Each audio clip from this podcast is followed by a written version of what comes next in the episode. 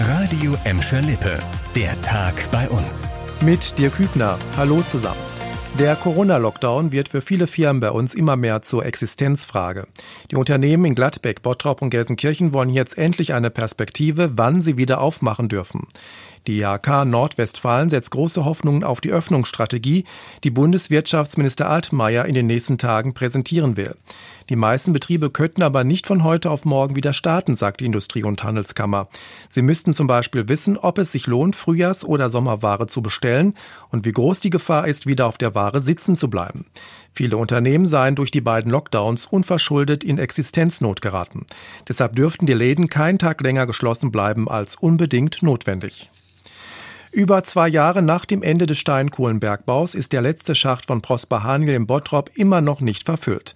An der Fernewaldstraße in Fuhlenbrock laufen noch Aufräumarbeiten im Grubengebäude. Eigentlich sollte die Verfüllung von Schacht 2 schon Ende letzten Jahres starten. Weil aber noch eine Genehmigung von der Bezirksregierung gefehlt hatte, musste die RAG die Arbeiten verschieben. Ein Sprecher des Bergwerkbetreibers hat uns gesagt, dass es in zwei Monaten losgehen soll. Die letzten offenen Grubengebäude im Bottrop sind über neun Kilometer lang. Nach der Verfüllung werden die Pumpen von Prosper Haniel endgültig abgestellt. So einen Erfolg haben Zollfahnder eher selten. Sie haben bei drei Verdächtigen aus Gelsenkirchen und Umgebung mehr als 500 Kilogramm gefälschten und unversteuerten Wasserpfeifentabak sichergestellt. In der Gelsenkirchener Wohnung eines 32-Jährigen fanden die Beamten 10 Kilo Tabak und einen Autoschlüssel.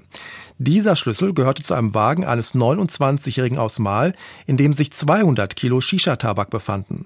Weitere 300 Kilo Tabak soll ein 57-Jähriger in einem Keller in Essen versteckt haben, wie das Zollverhandlungsamt Essen mitteilte. Der geschätzte Steuerschaden betrage etwa 38.000 Euro, hieß es.